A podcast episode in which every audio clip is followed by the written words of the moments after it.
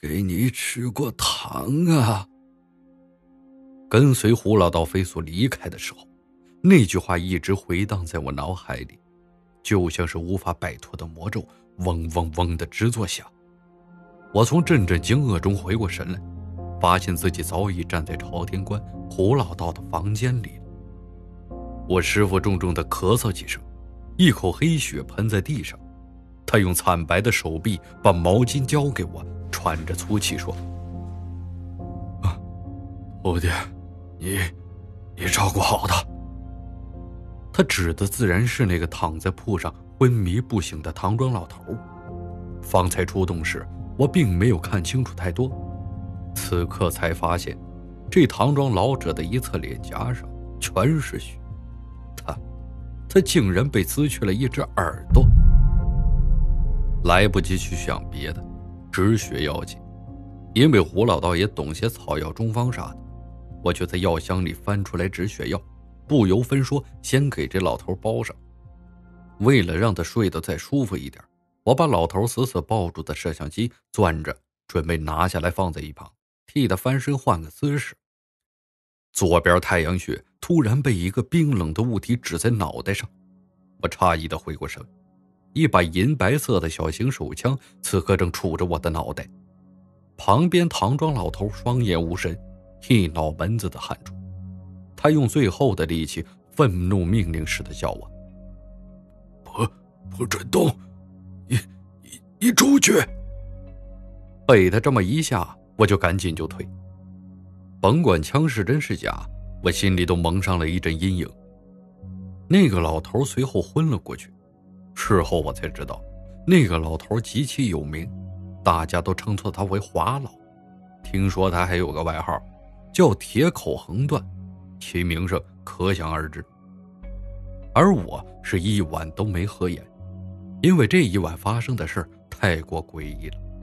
我还清楚的记得，数个月前的考古队，老李经常请我吃糖。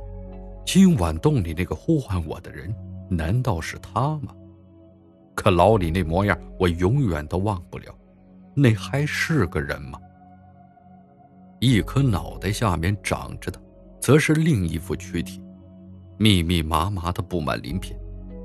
当时洞内的突然一瞥，我看到的分明就是个长着人头、面目狰狞的爬行动物。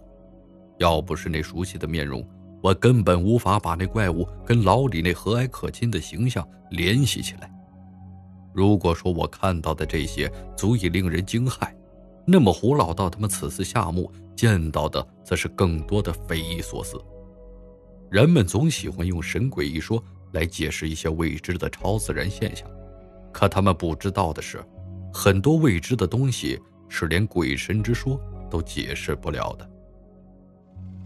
华老第二天被专车接走，与他一起离开的则是那台破碎的摄像机。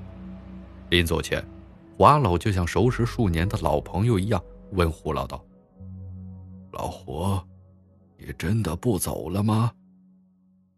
胡老道叹了口气，绷住一张脸，显得面无表情。他说：“我守着，弄不清楚，我死不瞑目。老华，麻烦你了，回去把那份档案带给我。”华老沉重的叹着气。再没有了当初对胡老道的不满，我跟胡老道目送他们离去，胡老道依旧紧绷着脸，他这人就这样，每到了伤感的时候，非要紧绷着，不表露一丝感情出来。半晌，他对我说：“徒弟，你说咱们现代人聪明，还是以前的古代人聪明呢？”我想也没想，直接回答：“当然是咱们现代人了。”古代连个灯都没有，咱们这儿有电灯，有录像，人都能上天了，还不聪明吗？胡老道说是，可也不是。他郑重其事的告诉我，无论活人死人，千万不要低估他们的创造力与智商。后面则是胡老道的讲述，从他们进墓到他们的所见所闻发生了什么事情。必须倒退到进墓前的那一刻。首先，唐庄老者说过了，华老外号铁口横断。此人是闻名的风水大师，观山定穴，对民间禁忌很有一套，且通晓文物鉴别，又是个收藏大家。然后是我师傅胡老道，师傅的名气十里八乡都是知道的。传说他定过蛤蟆精，外婆临死前，他敢拦住勾魂阴差，让我就赶回去见他最后一面。于英我领教过，一身腿脚功夫很好，有组织有纪律。若论打斗，我想就算胡老道亲自上，都要费一番手脚。最后的则是那个窝在角落里提着摄像机最没特征的胖子。胖子最大的特征就是没有特征，你永远想不到，这个三十多岁、白白胖胖、让人没有印象的家伙，竟然涉嫌数宗盗墓大案。这次人简直是专门为锁龙台大墓精心组织的一支勘察部队。夏墓选择在白天，锁龙台那地方平时没人愿意上去多待，尤其是考古队出事之后，洞口是直接打好的。这次显然胡老道他们做了十足的准备，面对邪墓，自然要穷斗其中的恶风水以及其诡异到极点的东西。四人循着夏墓而去，数十米后逐渐触及到地砖，于英以最快的速度，小心翼翼地取下木砖。打开空气探测器，确认氧气饱和浓度。四道手电筒悄悄地照射进去，下边的空间极大。正中一条东西向的神道一直通往前方。这条神道花纹古朴，刻满了各种晦涩的符号，有的像日月星辰，有的则像一种图腾的模样。而这些图腾，大家却根本认不得。胖子抱着摄像机。在地宫内打量，手中直射出去数百米的电光，直接将身后照了个通透。这让发现了数年的道中高手先是一愣，随后抓着脑袋大干离奇。为啥？墓中的甬道、耳室、主墓室以及殉葬坑各种的摆设，即便朝代不一，可都有各自的特征才对。但眼前这座地宫则是大不一样。原本从外围探测已经得知，锁龙台大墓东西狭长四五百米，可刚刚仅是手电筒一探，那后方数百米的位置，除了一条宽阔的神道之外，并没有其他的。神道两侧则是几尊石雕，除此之外，整个这一大片可算是空无一物。一、二、三、四、十六。十七，胖子陆续数完两侧的神像，早已经理不清头脑。他摇头道：“不对，这些塑像不是五个、九个，更不是二十四、二十八，为何偏偏是十七个？”胡老道跟华老再一打量，也陷入了沉思。道家风水之中有镇墓一说，镇墓兽、护庇神像都是常见的手段之一。这其中的数字也是有讲究的，自然错不了。可从没见过用十七这个数字的。更离奇的是，这数百米的地方已经占了地宫将近三分之一。可这么大的地方，除了一条宽阔、刻满图腾的神道之外，就剩下这十七尊塑像，这也说不通啊！胡老道抓紧下巴，打量半晌道：“这其中诡异离谱。”风水一脉全不遵道家礼法，甚至毫无风水可言。你们还是下判吧，到底是何时代的墓葬？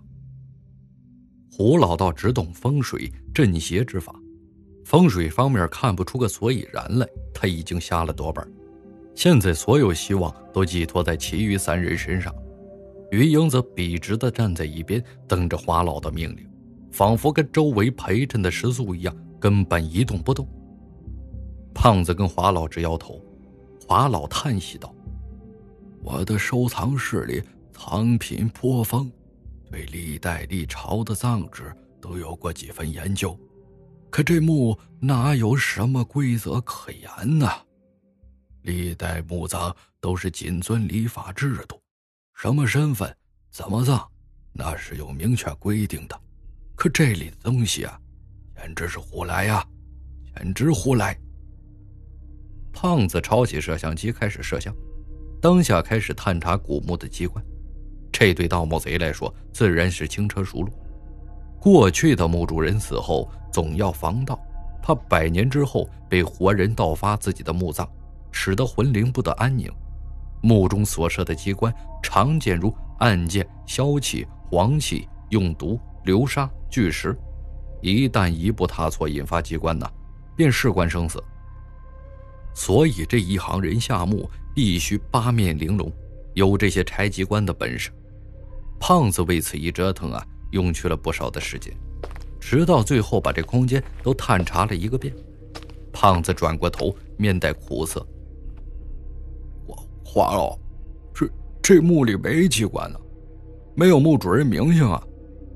华老还以为胖子不卖力，直接喊道：“王八，你这次戴罪立功，立刻释放出监狱，要不然你的老婆孩子，你这辈子就别想再见了。”胖子咬着牙又查看了几遍五谷，这些图腾人手蛇身蜥蜴爪，全都是组合而成的石塑。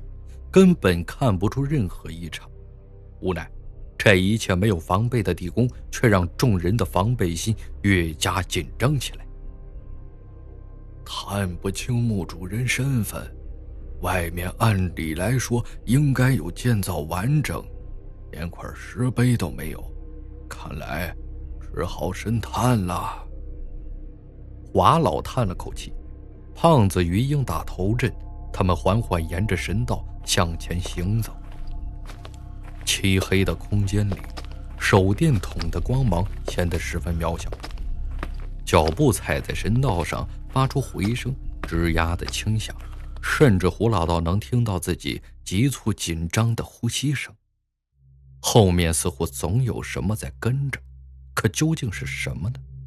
胡老道不知道，但凭直觉，后面的确有东西。他没有转过头。而是下意识从口袋中掏出一枚五帝钱，朝后方打了出去。华老竟跟他同样默契，几乎在五帝钱扔出去的同时，华老手里的一个物件也甩了出去。两人都没有回头，甩出去的东西竟也没有落地。胡老到后几秒闻到了一股臭味，很臭的味道，但那种感觉依旧没能消失。逐渐的，华老跟胡老道的步子也都放慢了。前面的鱼鹰似乎意识到什么，身子稍微停顿，而胖子却好像感觉不到一样。那种臭味突然间消失了，随即被一种香味所取代，就像是大锅里蘸上汤料炖着猪肉那种香味儿，竟勾起人的几分食欲。这种味道令胡老道都忍不住咽了道口水。胖子第一个忍不住了，他下意识鼻子猛嗅，奇怪道：“呃，哪里来的肉香啊？”这时候，前面隐约可见一道紧闭的巨型石门，距离前方的石门越来越近。一个熟悉的声音响起：“老孔，来，为了咱们重大发现，咱们大伙得干一杯。”胡老道面色抽搐，突然想到了什么。老孔，大家伙考古队，肉香。